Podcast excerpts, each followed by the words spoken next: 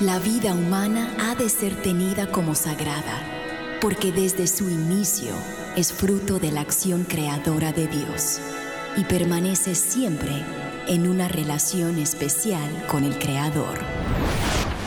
No hay nada que se compare con la defensa de la vida y hoy muchos necesitan de nuestra voz. Aquí comienza Defiende la Vida con Adolfo Castañeda. Hola queridos oyentes, queridos amigos de Radio Católica Mundial y del programa Defiende la Vida.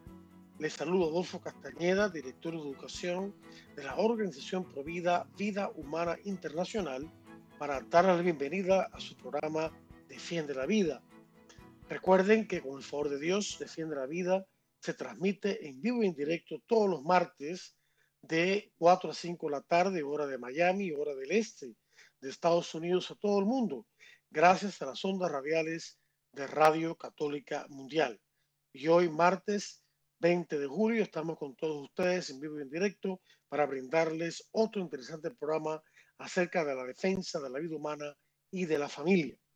Hemos estado en estos últimos programas, bueno, con el, la semana pasada y hoy y los que siguen, eh, tratando de abordar eh, temas positivos hemos estado bastante tiempo tratando temas de ataques de la cultura de la muerte y a veces eso pues nos puede como cansar un poco. Entonces tenemos que reiterar esos temas tan hermosos que eh, forman el fundamento de una defensa eficaz de la vida humana, el matrimonio y la familia.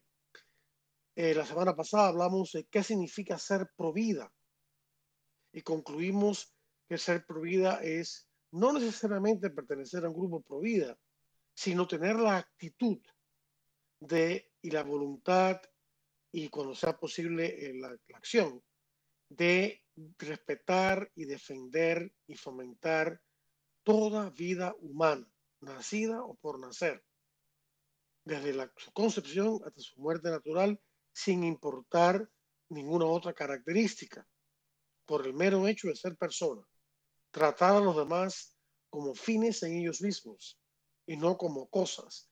Claro, le estamos dando prioridad a, en, este, en este programa a la vida naciente, la vida no nacida, y a la vida al final de la vida.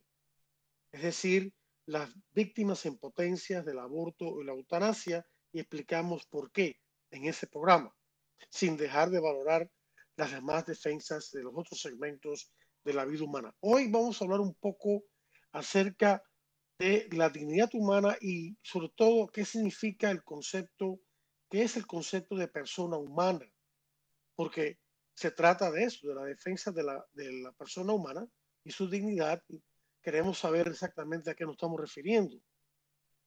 La defensa de la vida humana presupone, sin embargo, un concepto claro de lo que significa ser persona, y de su dignidad. Sin embargo, el concepto de persona presupone a su vez un conocimiento correcto de la realidad. De ahí que haya que comenzar con la pregunta acerca de las fuentes de conocimiento de la persona humana. Y la iglesia nos enseña, basándose en la ley natural y en la revelación divina, que la persona humana tiene dos fuentes de conocimiento, que es sobre todo de conocimiento de la realidad, pero sobre todo de Dios y de su plan para nosotros. Y esas dos fuentes son la fe y la razón. La fe y la razón.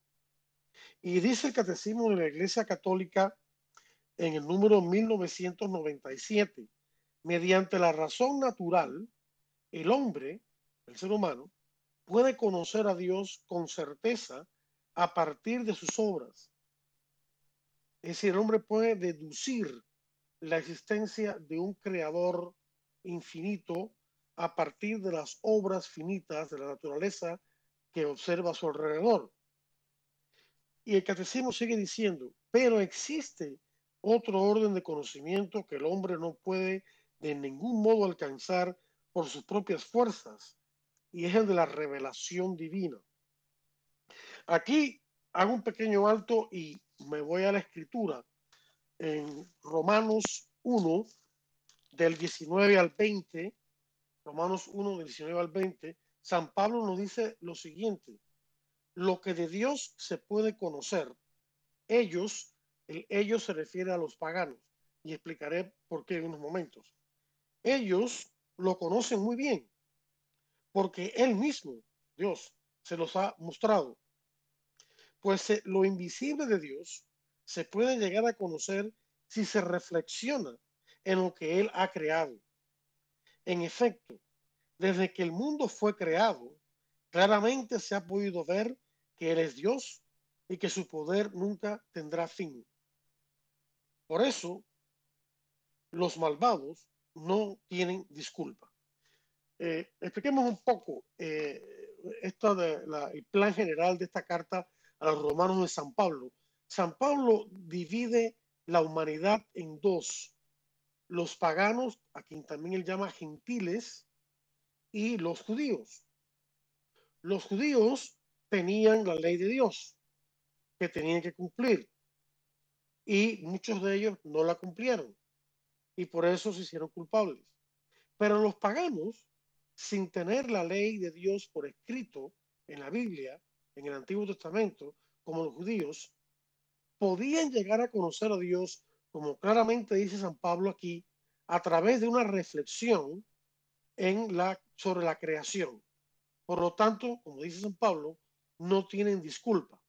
Más adelante, en el capítulo 2, San Pablo va a decir que los paganos tienen una ley que Dios ha inscrito en su naturaleza y en su corazón, y de la cual es testigo la conciencia, y por lo tanto no son excusables. Así que los dos grupos de la humanidad, judíos que sí tenían la ley de Dios por escrito, paganos que no tenían la ley de Dios por escrito, pero que sí la tenían en su naturaleza, como todos más seres humanos, tampoco eran, eh, eh, eh, tampoco se podían excusar ante la desobediencia de la ley de Dios. Y entonces propone San Pablo como solución a este problema a Cristo. Como ambos grupos han pecado y están lejos de Dios, ambos grupos de personas necesitan la salvación que Dios quiere ofrecerles a través de Jesucristo. Ese es el plan de la carta romana, pero el punto que queremos destacar aquí es que la, la Biblia nos enseña y la Iglesia Católica también nos enseña que la persona humana es capaz, por medio de su sola razón, de llegar a conocer a un Dios personal e incluso llegar a conocer los principios morales básicos. Sin embargo, debido al pecado original, en, el, el estado presente de las cosas, de la historia, el hombre presente, el ser humano que vive en la actualidad o que ha vivido desde que comenzó la historia, después del pecado original, está afectado por ese pecado. Y aunque sigue teniendo la posibilidad de conocer a Dios por medio de su razón y lo que Dios nos manda, sin embargo, debido al pecado de sus efectos, puede caer en el error. Y entonces por eso Dios decidió también revelar esa, las cosas, revelarse a sí y revelar su plan para la humanidad y los diez mandamientos, y entre ellos cosas que el ser humano con su sola razón sí puede llegar a conocer, pero debido a la debilidad dentro de el pecado, decidió Dios para, para reafirmar esa verdad, revelarla también en la Sagrada Escritura. Por lo tanto, en la revelación de Dios encontramos dos tipos de, de realidades que son reveladas. Una, cosas que la razón humana por sí misma puede alcanzar, pero que necesita de la ayuda de Dios en su revelación debido al pecado para poder alcanzarlas.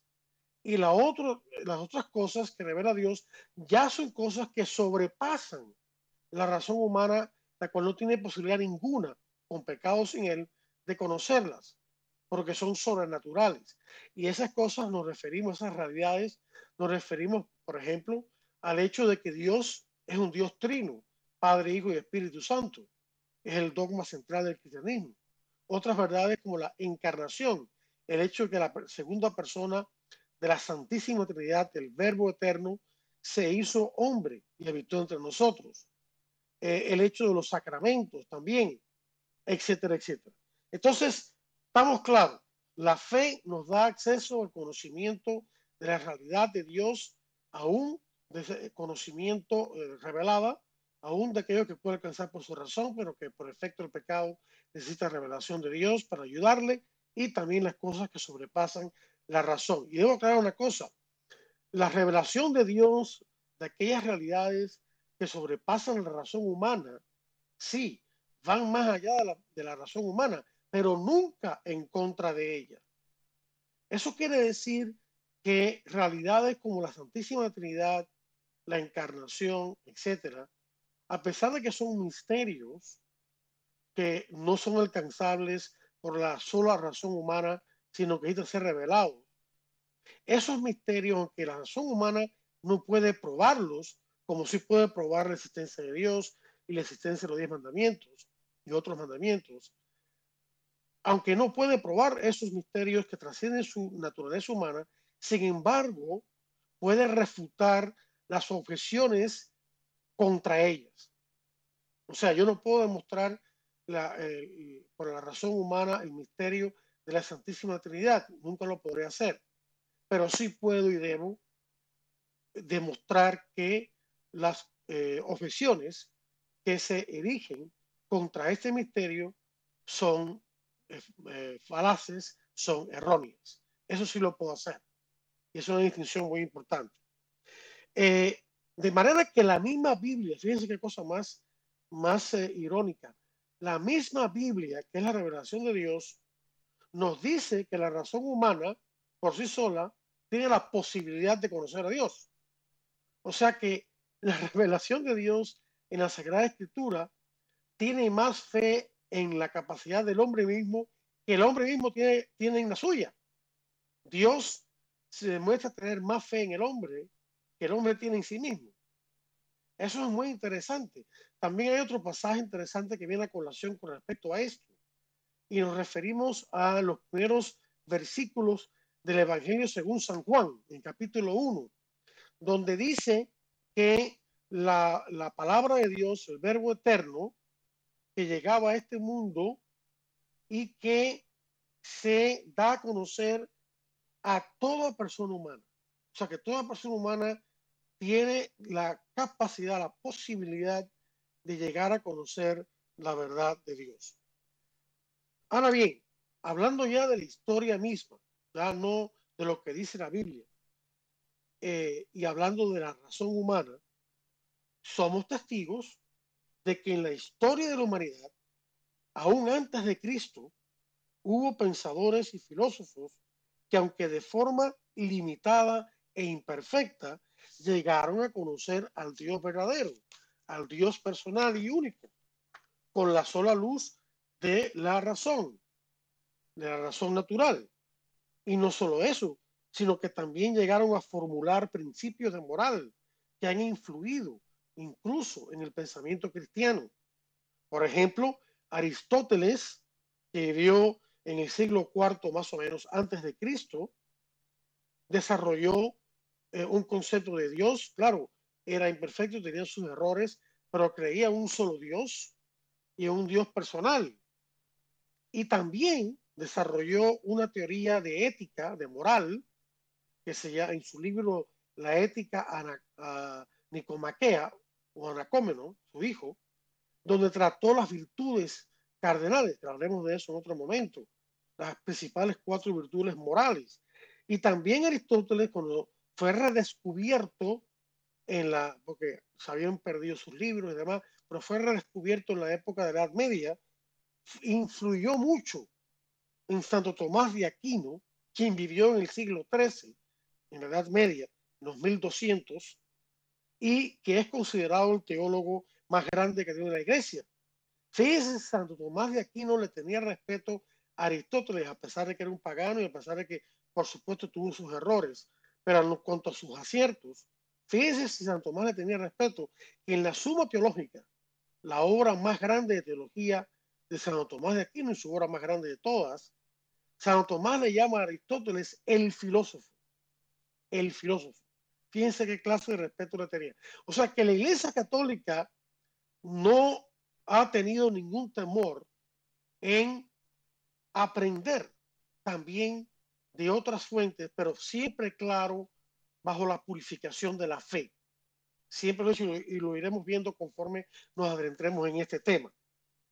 Eh, entonces, ya hemos abordado la cuestión de que el ser humano puede llegar a conocer a Dios por su sola razón, pero que después del pecado original ha necesitado la ayuda de Dios, su revelación divina, para incluso conocer con certeza, sin mezcla de error, y todos los seres humanos, aquellas verdades que de suyo son accesibles a la razón humana y también conocer aquellas verdades que no son accesibles a la razón humana, salvo una revelación divina de Dios, una revelación especial de Dios.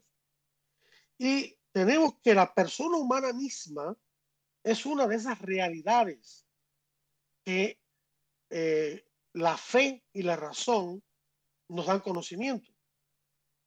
La, estamos hablando de la persona humana desde el punto de vista de, de la Biblia, de la revelación de Dios. Porque lo que ocurre es lo siguiente, queridos hermanos, que Dios no solamente se revela a sí mismo, eso es lo que significa revelación, darse a conocer a sí mismo, a, los seres humanos, sino que también Dios le revela al ser humano el ser humano mismo. Nos revela a nosotros quiénes somos nosotros. Por supuesto, Él es nuestro creador. Él es el que tiene la clave de quiénes somos nosotros. Y estamos hablando aquí ya desde el punto de vista de eh, nuestra llamada a vivir en este mundo para Dios y luego la vida eterna.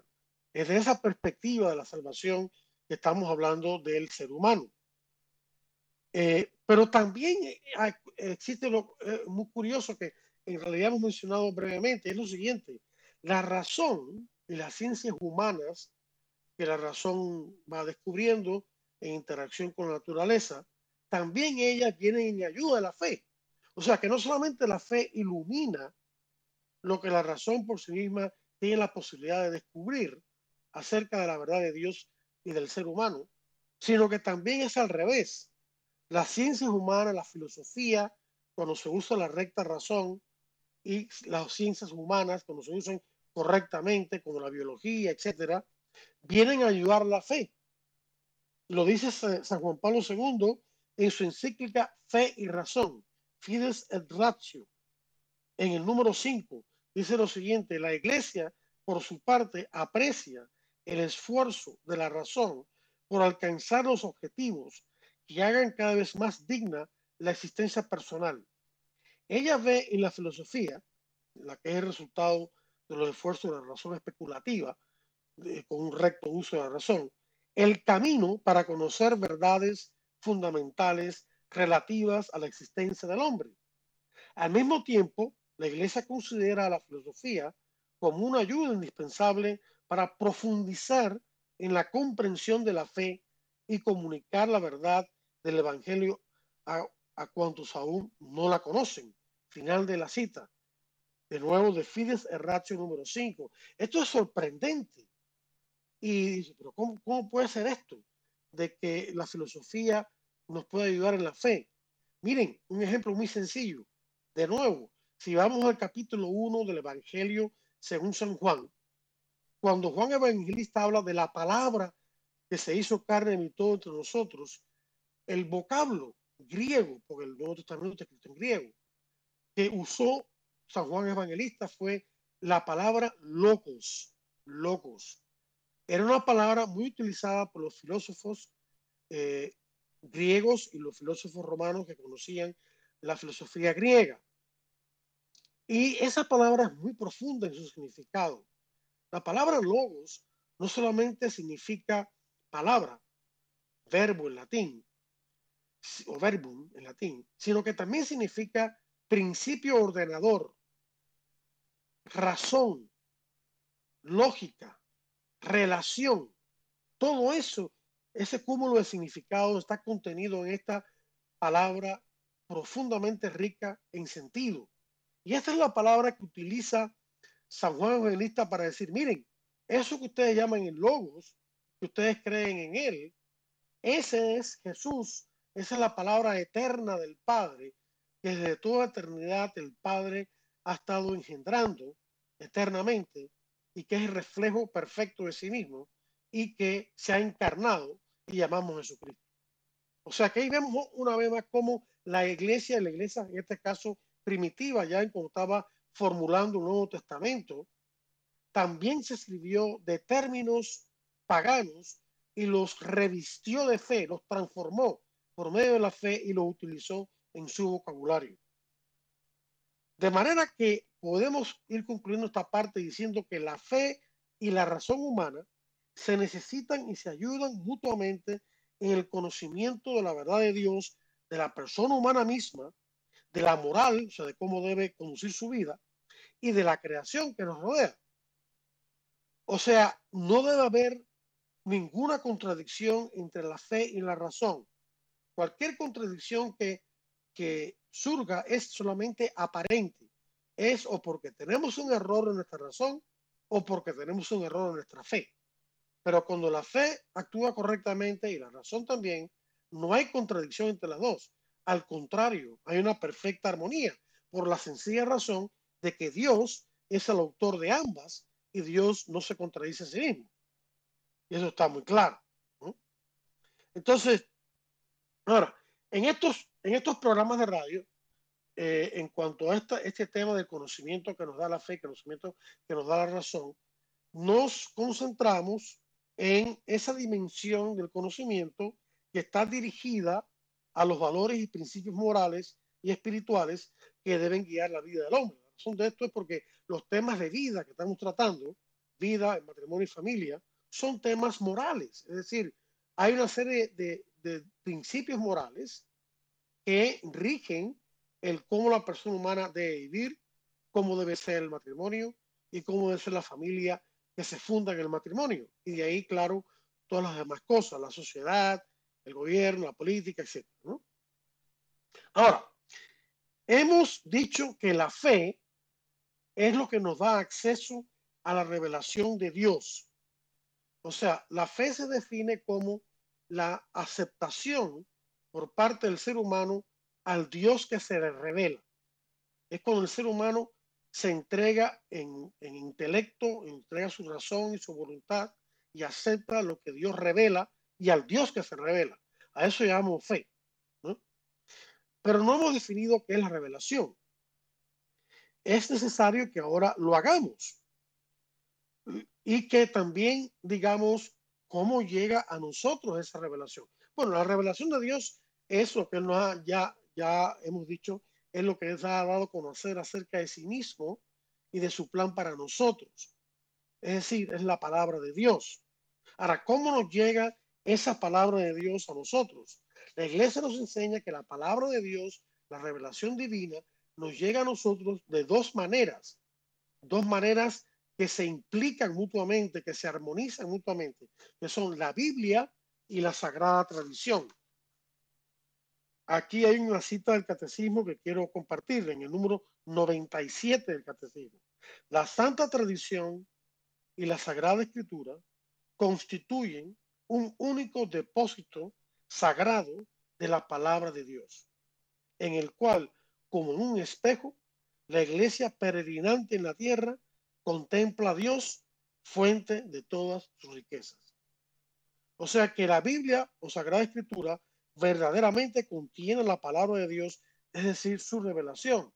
Y el catecismo nos reafirma esto diciendo en el número 105 del catecismo, Dios es el autor de la Sagrada Escritura.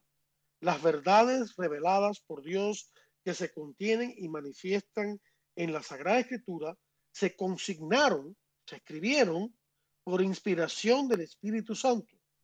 La Santa Madre Iglesia, según la fe de los apóstoles reconoce que todos los libros del Antiguo y del Nuevo Testamento, con todas sus partes, son sagrados y canónicos, en cuanto que escritos por inspiración divina, por inspiración del Espíritu Santo, tienen a Dios como autor y como tales han sido confiados a la iglesia. O sea, estos libros son sagrados porque han sido inspirados por el Espíritu Santo, aunque lo haya escrito hombres, usando todas las habilidades humanas que tenían, pero de alguna manera el Espíritu Santo los fue guiando y escribieron solo y todo de lo que Dios quería. Y son canónicos porque han sido reconocidos como tales por la iglesia y le han sido confiados a, la iglesia por parte de Dios. Y aquí viene un punto importante eh, que nosotros los católicos tenemos que tener en cuenta. Si la gente tiene hoy, sean católicos o no, tiene una Biblia en sus manos, que le den las gracias a la iglesia católica. ¿Por qué? Porque la Biblia no, no surgió de, una, de un árbol, o no cayó de una nube del cielo, o no creció como una, como una planta en la tierra. La Biblia es un conjunto de libros, tanto del Antiguo como Nuevo Testamento, que la iglesia reconoció bajo la guía del Espíritu Santo como sagrados y los incluyó en el canon. Canon aquí significa la lista de los libros sagrados que contienen la Biblia. Fue la iglesia, siglos después, eh, pocos siglos después que Cristo terminaba su misión en la tierra, descendiera al cielo, la que determinó por medio del Espíritu Santo qué libros debían componer la Biblia. Y esto lo hizo la iglesia. La iglesia empezó a usar estos libros de manera solemne en su liturgia, en la misa, antes de que la comunidad judía incluso sacara su propio canon, que fue posterior a el, uso que la iglesia ya le estaba dando a los libros que conocemos hoy en día como libros sagrados del Antiguo y Nuevo Testamento y luego en, varios concilios, hasta llegar al concilio de, 30, de Trento, la iglesia eh, sacó listas, las listas de los libros sagrados, que son los mismos libros que encontramos en el índice de nuestras Biblias. ¿Ya? Entonces, y, es la iglesia la que, ha, la que ha, se ha ocupado de cuidar, de proteger y de transmitir el contenido, de copiar, porque no, no había máquinas de fotocopia como hoy en día, y los pergaminos y las cosas se iban destruyendo, entonces había necesidad de copiar los libros del, del Antiguo Nuevo Testamento en sus idiomas originales, luego, luego fueron traducidos al latín, etcétera, a través de los siglos. O sea que si alguien tiene la Biblia hoy en día, que le dé la gracia a la Iglesia Católica, que fue la que determinó qué libros debían pertenecer a la Biblia y la que, una vez hecho esto, los copió sucesivamente para preservarlos y de ellos sacó su enseñanza. Así que tenemos que estar muy claros en esto, ¿ya?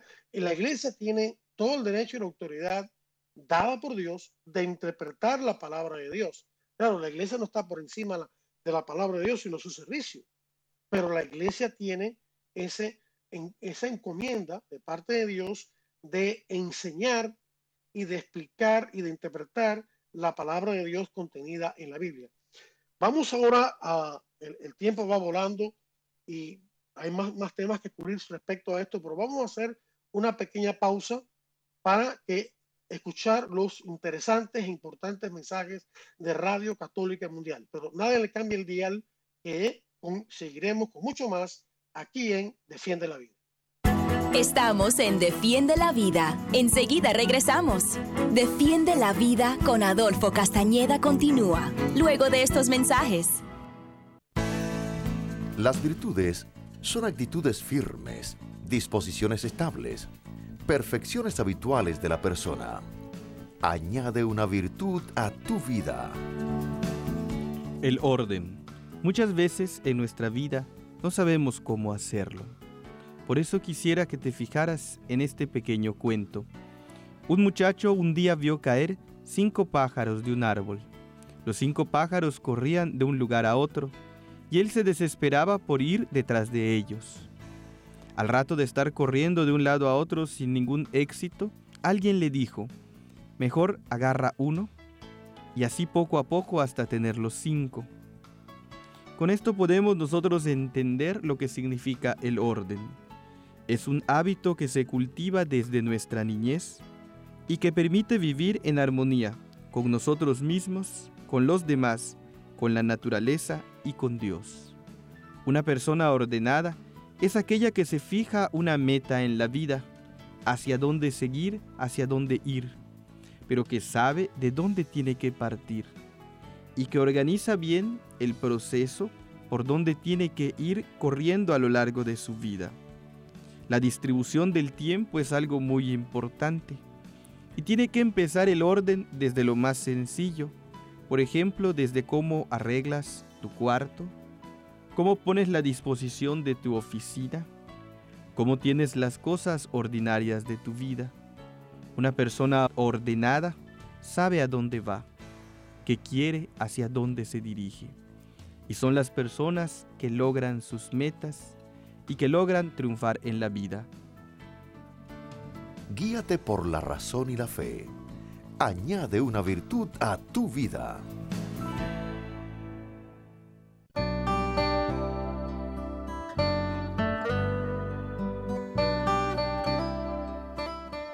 Finalmente, tengan todos un mismo sentir.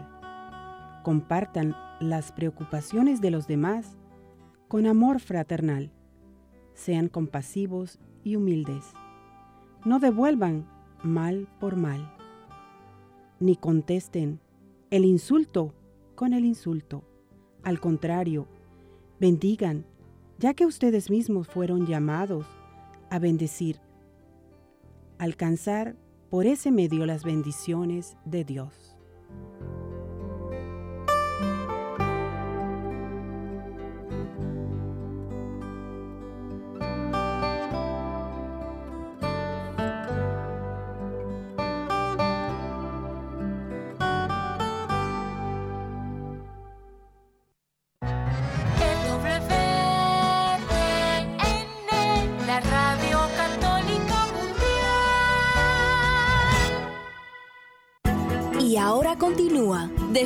La Vida con Adolfo Castañeda. En vivo por Radio Católica Mundial. Defiende la Vida con Adolfo Castañeda. Continúa ahora.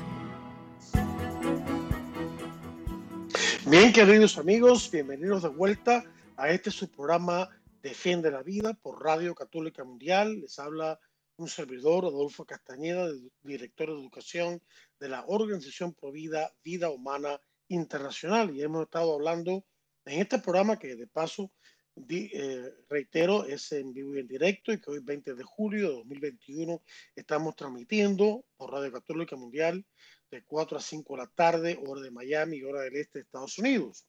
Eh, antes de, de, continuar con este tema de eh, qué es la persona humana, la dignidad de la persona humana, cómo se llega a conocer la revelación de Dios, acerca de, Dios mismo y de la persona humana, eh, quisiera dar a conocer los números telefónicos para que aquellos que deseen hacerlo o puedan hacerlo, se comuniquen con nosotros si tienen alguna pregunta, duda, eh, mensaje que darnos, este, testimonio, etcétera, con tal de que tenga que ver de alguna manera con el tema que estamos abordando.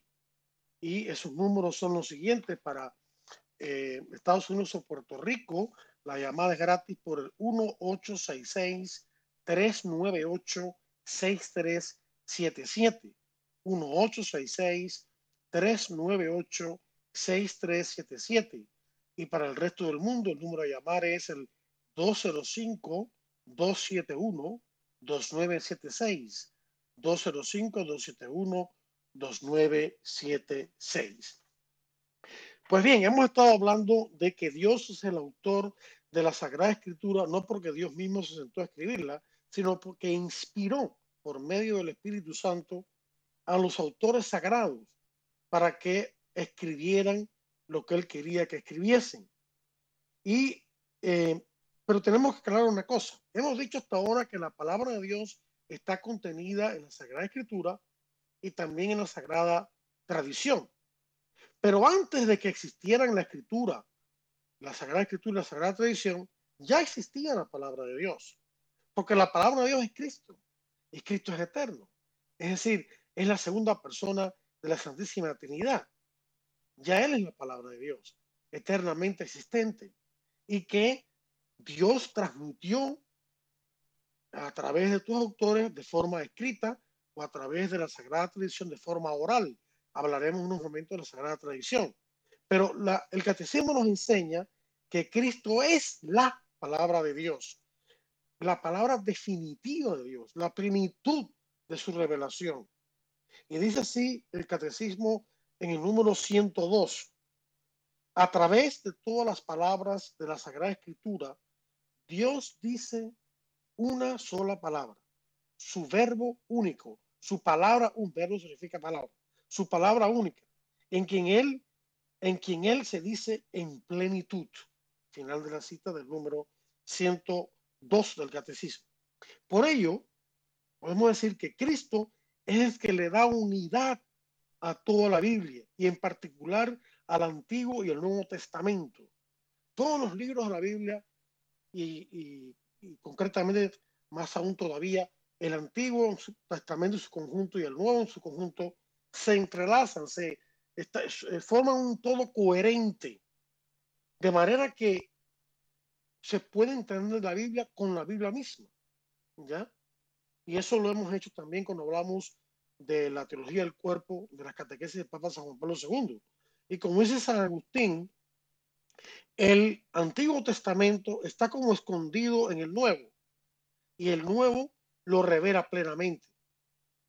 Fíjense que sobre todo el Evangelio según San Mateo, por ejemplo, y también la carta de los Hebreos, esos autores citan constantemente las profecías del Antiguo Testamento o otras realidades del Antiguo Testamento que se, que se encuentran su plenitud en Cristo.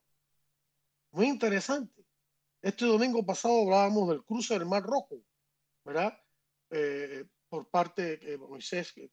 Y en, el Nuevo Testamento se habla, en una de las cartas de Pedro, de que ese cruce del Mar Rojo fue una prefiguración del bautismo. Del bautismo. Así como como Dios salvó a su pueblo de la esclavitud de Egipto por medio del cruce milagroso del Mar Rojo, así el bautismo nos libera de la esclavitud del pecado, milagrosamente a través de Cristo. Entonces, eh, Cristo es el que le da unidad a la Biblia y en particular al Antiguo y Nuevo Testamento, y por eso también podemos deducir que en Cristo encontramos la plenitud de la verdad, no solamente sobre Dios, sino también sobre la persona humana misma y sobre el plan que Dios tiene para ella. Entonces tenemos que la Biblia es la palabra de Dios, que es Cristo, puesta por escrito. La sagrada tradición es la palabra de Dios, que es Cristo, transmitida oralmente por los apóstoles y por sus sucesores, los papas y los obispos, y que se mantiene viva en la iglesia a través de la enseñanza de estos sucesores, los papas y los obispos, sobre todo lo que está contenido en el catecismo de la Iglesia Católica. El catecismo de la Iglesia Católica contiene una, la explicación correcta de la palabra de Dios. Fíjense cómo uno lee el catecismo y constantemente cita la escritura, ¿verdad? Y explica la escritura y explica cosas que no están explícitamente en la, Sagrada Escritura, pero que son verdades también. Por ejemplo, los dogmas sobre María. El dogma, digamos, de, la, eh, de que María es madre de Dios, de que María llevó en su seno a, a Dios, que es Jesucristo. No está explícitamente en la Biblia una frase que diga María es madre de Dios, pero sí está implícitamente una lectura atenta y devota, llena del Espíritu Santo en oración de la Biblia, nos llega a concluir esta verdad. Por ejemplo, el capítulo 1 de San Lucas, cuando se habla de eh, es un misterio del Santo Rosario, el segundo misterio gozoso, llamamos la visitación, cuando María, ya embarazada por obra del Espíritu Santo y a través del arcángel San Gabriel, que entre otras cosas le dice que su prima Isabel está embarazada ya de seis meses a pesar de haber sido estéril antes. María, cuando se entera de eso, inmediatamente sale corriendo, se da deprisa, como dice el Nuevo Testamento, a visitar a su prima para ayudarla. Y cuando llega allí, el, el, niño que llevaba eh, Santa Isabel en su seno, San Juan Bautista, salta de alegría ante la presencia de Cristo en el seno de María. O sea, de un no nacido a un no nacido. Es cosa más maravillosa. Y por razón, por efecto de esto, Santa Isabel queda llena del Espíritu Santo. Y le dice a María lo siguiente, ¿cómo es que yo, yo que soy, no sé nada, ¿no? ¿Cómo es que viene a mí la madre de mi Señor? La madre de mi Señor Y la palabra Señor en griego que utiliza Santa Isabel es Kyrios. Kyrios. La palabra Kyrios en griego es la palabra que utilizaron los traductores del Antiguo Testamento, del hebreo, que fue escrito en el Antiguo Testamento, al griego, Nuevo Testamento, para, y también a una versión griega del Antiguo Testamento que se llama la traducción de los 70, no voy a entrar en esos detalles. Utilizaron la palabra Kyrios para traducir la palabra hebrea Adonai, que significa el Señor, refiriéndose a Dios. Por lo tanto, cuando Isabel le dice a María, ¿quién a mí que venga a visitarme la madre de mi Señor? Está diciendo la madre de Dios, la que lleva a Dios en su seno. Santa Isabel lo reconoció así y San Juan Bautista a su manera darle un salto de alegría, todavía no podía hablar, lógicamente, también el seno de su madre, lo reconoce también. De manera que, así vemos, y dogma por dogma, tomamos por ejemplo el dogma de la asunción de la Virgen al cielo y su coronación. Esos dos uh, misterios eh, eh, son los misterios número 4 y 5 de los misterios gloriosos del Santo Rosario. Y vemos que en, en Apocalipsis capítulo 12, versículos 1 y 2, dice que de pronto en el cielo apareció una mujer con una corona de dos estrellas sobre su cabeza. Y sigue hablando de ella y que dio a luz y, y todo eso. Y este, esa, esa, mujer no puede ser otra que María. Y esa corona de dos estrellas son los apóstoles. María reina de los apóstoles. Una de las muchas letanías de la Virgen María que se rezan después del Santo Rosario.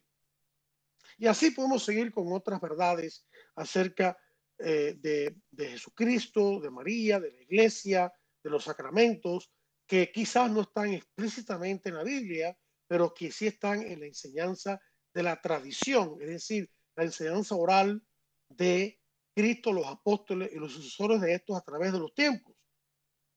Al respecto, eh, nos dice el, Catecismo de la Iglesia Católica, lo que Cristo confió a los apóstoles, estos lo transmitieron para su predicación, perdón, por su predicación y por escrito, es decir, oralmente y por escrito, bajo la inspiración del Espíritu Santo, a todas las generaciones hasta el retorno glorioso de Cristo. Y eso está en número 96 del Catecismo de la Iglesia Católica. De manera que la Biblia es la palabra de Dios puesta por escrito y la tradición es la palabra de Dios transmitida oralmente por los apóstoles y que se mantiene viva en la iglesia a través de la enseñanza de sus sucesores, los papas y los obispos, sobre todo en el catecismo de la Iglesia Católica y también otros documentos, ¿verdad? Hay muchos documentos que la Iglesia ha ido produciendo a través de, de su historia, de la, eh, de, su, de la, enseñanza, de historia, de la, historia de su enseñanza. Ahora, aquí viene un punto importante que hay que este, aclarar. Eh, y es el siguiente. La Biblia contiene la palabra de Dios. Cierto. La Biblia es infalible. Es decir, la palabra de Dios que nos da la Biblia en cuanto a nuestra salvación y el camino para llegar a ella es infalible. Pero ¿qué pasa? Nosotros no somos infalibles. Nosotros podemos equivocarnos al interpretar la palabra de Dios en la Biblia. Por lo tanto, necesitamos una guía. Necesitamos el Espíritu Santo, pero además del Espíritu Santo, necesitamos una guía en la iglesia que nos ayude a interpretar correctamente la palabra de Dios. Cristo, sabiendo esto, constituyó o instituyó esa guía. Y esa guía es el magisterio de la iglesia. Y el magisterio de la iglesia está compuesto por el Papa y los obispos que están en comunión con el Papa. Ese es el magisterio de la iglesia, los obispos y el Papa, sobre todo el Papa. Ahora bien, las enseñanzas del Papa y los obispos, por supuesto, tienen que estar en línea ininterrumpida, doctrinal y moralmente hablando, desde hacia atrás y también al futuro, pero desde atrás de, hasta Cristo y los apóstoles. Es una línea ininterrumpida no, no puede haber, es una enseñanza homogénea. La, la, enseñanza de la iglesia acerca de Dios y la revelación de Dios y del ser humano, etcétera, tiene una evolución, pero esa evolución es homogénea, es decir, no hay contradicción en lo que se enseña ahora y lo que se enseñó después. Lo que hay es un desarrollo. Y no es que la palabra de Dios crezca, lo que crece es la comprensión de la palabra de Dios por parte del pueblo de Dios conforme pasa el tiempo. Entonces, la iglesia enseña en el catecismo en el número 85 que el oficio de interpretar auténticamente la palabra de Dios, oral, tradición o escrita, Biblia, ha sido encomendado solo al magisterio de la iglesia, el cual lo ejercita en nombre de Jesucristo, es decir, a los obispos en comunión con el sucesor de Pedro, el obispo de Roma, catecismo número 85. Esto no implica que nadie tenga el derecho, nadie más tenga el derecho y el deber de leer, interpretar y aplicar la enseñanza de la Sagrada Escritura y la tradición a su vida. Al contrario, gracias a la guía del magisterio, todos sin excepción, podemos y debemos hacer esta interpretación, esta lectura de la Biblia protegidos del error. O sea, debemos leer la Biblia con la enseñanza de la iglesia. Y qué mejor que hacerlo que el catecismo. El catecismo está plagado, lleno, en el buen sentido de la palabra, quiero decir, está planificado, todo lleno de la Biblia, de citas a la Biblia, tanto directas como indirectas, implícitas o explícitas. Está basada en la escritura y en la enseñanza oral de la iglesia también. Entonces, una buena manera de interpretar correctamente la Sagrada Escritura en pasajes que quizás nos causan dificultad es irnos a la parte de atrás del libro que contiene el catecismo y ver los pasajes bíblicos que están en el índice analítico y ver qué número del catecismo hablan de ese pasaje o lo citan. Entonces ahí podemos aprender mucho. Ahí podríamos ya ir por otro tema, que es cómo estudiar la Biblia, etcétera, pero vamos a seguir con lo que nos corresponde a nosotros. Y finalmente, acerca de este tema de la Biblia, la, tradición el magisterio, el catecismo nos enseña lo siguiente. El magisterio no está por encima de la palabra de Dios, sino a su servicio, para enseñar puramente lo transmitido, pues por mandato divino y con la asistencia del Espíritu Santo, lo escucha devotamente, lo custodia celosamente, lo explica fielmente y de este único depósito de la fe saca todo lo que propone como revelado por Dios para ser creído. Final de la cita que se encuentra en el Catecismo en el número 86, seguido del que acabamos de citar antes. Muy bien, entonces ya estamos claros en cuáles son las fuentes de conocimiento, sobre todo los temas morales y sobre todo los temas morales que tienen que ver con la defensa de la vida, el matrimonio y la familia, que son los temas que nos ocupan en este programa. Ahora podríamos preguntarnos, ¿y cuáles son las fuentes ya más concretas de la eh, doctrina provida, de la enseñanza provida? O sea, los temas que abordamos en este programa son esencialmente asuntos de moral, especialmente los que están relacionados con la defensa y el fomento de la vida humana y la familia. La moral es la manera de vivir que realiza el bien de la persona amando a Dios y a los demás y que nos lleva a Dios nuestro bien supremo. O sea, si alguien nos pregunta qué es la moral, la respuesta es muy sencilla. Amar a Dios y al prójimo como uno mismo. Y de esa manera alcanzar la unión con Dios y nuestros hermanos, imperfecta en este mundo, plena en el mundo venidero. Eso es la moral. Por lo tanto, el fundamento inmediato de la moral es la naturaleza humana. Porque si acabamos de definir moral como la vida, la conducta y las actitudes que debemos tener para hacer el bien y alcanzar a Dios, amar a, Dios y amar a nuestros hermanos, entonces se sigue que el fundamento inmediato de la moral somos nosotros, nuestra naturaleza humana. Por eso hay que hablar de, de la naturaleza humana y la dignidad de la persona hay que hablar de esto también. El fundamento último, no el que queda atrás en el extremo, sino queriendo decir el más importante y la base de todos los demás de la moral, es Dios, creador de la naturaleza humana. Y por lo que hemos explicado hasta ahora, podemos afirmar que las fuentes de conocimiento que vamos a utilizar en, eh, y que utilizamos en estos programas de Defiende la Vida para abordar el tema de la persona humana y los asuntos de moral, que son principalmente de fe y razón. Como la fe es la respuesta a la revelación o palabra de Dios transmitida en la Biblia y la tradición que se encuentra en el ciencia del magisterio, entonces la Sagrada Escritura y la doctrina del magisterio, sobre todo en el catecismo, en psíquicas importantes que tratan los temas de vida y familia, son las principales fuentes de conocimiento que utilizamos en estos programas. Pero ya habíamos señalado que la razón incluye una recta filosofía, sobre todo la persona humana y de la moral, y un correcto uso de la misma y de las ciencias humanas, especialmente la biología humana, cuando se trata de defender la vida humana, son también parte eh, o son también fuentes que utilizamos en, para abordar los temas de este programa, de Defiende la Vida. Entonces, también ellas constituyen fuentes de conocimiento para nuestros temas.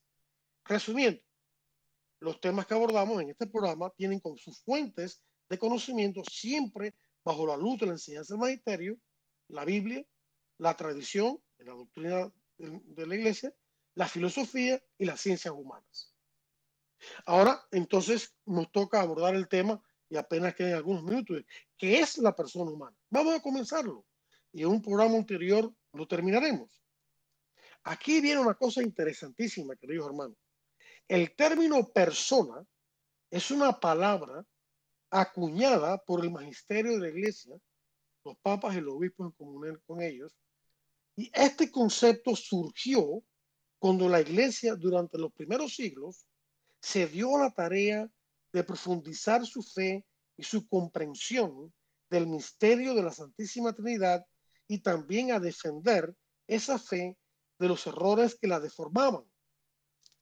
Entonces nos dice el catecismo que para la formulación del dogma de la Trinidad, la iglesia, que ocurrió en los primeros siglos del cristianismo, la iglesia debió crear una terminología propia con ayuda de nociones de origen filosófico. Palabras como sustancia, persona, hipóstasis eh, en griego, relación, etc. Y utilizó esta terminología. Y al hacer esto, sin embargo, la iglesia no cometía el error de someter la fe a una sabiduría humana, sino que daba un sentido nuevo. Ya lo explicamos con la palabra logos.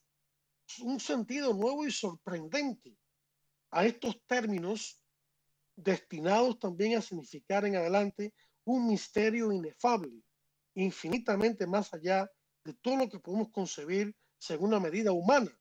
De nuevo, del Catecismo número 251. Y observemos lo siguiente. Este texto del Catecismo que apenas acabamos de citar dice que da un sentido nuevo, sorprendente a estos términos destinados también a significar en adelante un misterio inefable. Es decir, la iglesia acuñó la palabra persona no solo para referirse a las personas divinas de la Santísima Trinidad, sino también para referirse eventualmente a la persona humana. En otras palabras, el concepto que tenemos hoy en día, queridos amigos, de persona humana, surgió en la reenseñanza y reflexión de la Iglesia Católica. El concepto de persona y sus derechos que eventualmente se fueron desarrollando, la iglesia fue la primera que empezó a desarrollarlos. El mundo le debe a la iglesia el concepto completo, pleno de persona humana, sujeto de derechos y deberes que tenemos hoy en día y sin embargo no se lo quiere reconocer. Vamos a llegar hasta aquí, este tema tan interesante. Lo vamos a continuar en un ulterior programa. Por el momento yo me despido de ustedes dándoles las gracias por la atención, dándoles gracias a Dios y la paz de Dios y invitarlos a que nos escuchen nuevamente la semana que viene en Cien de la Vida. Hasta entonces.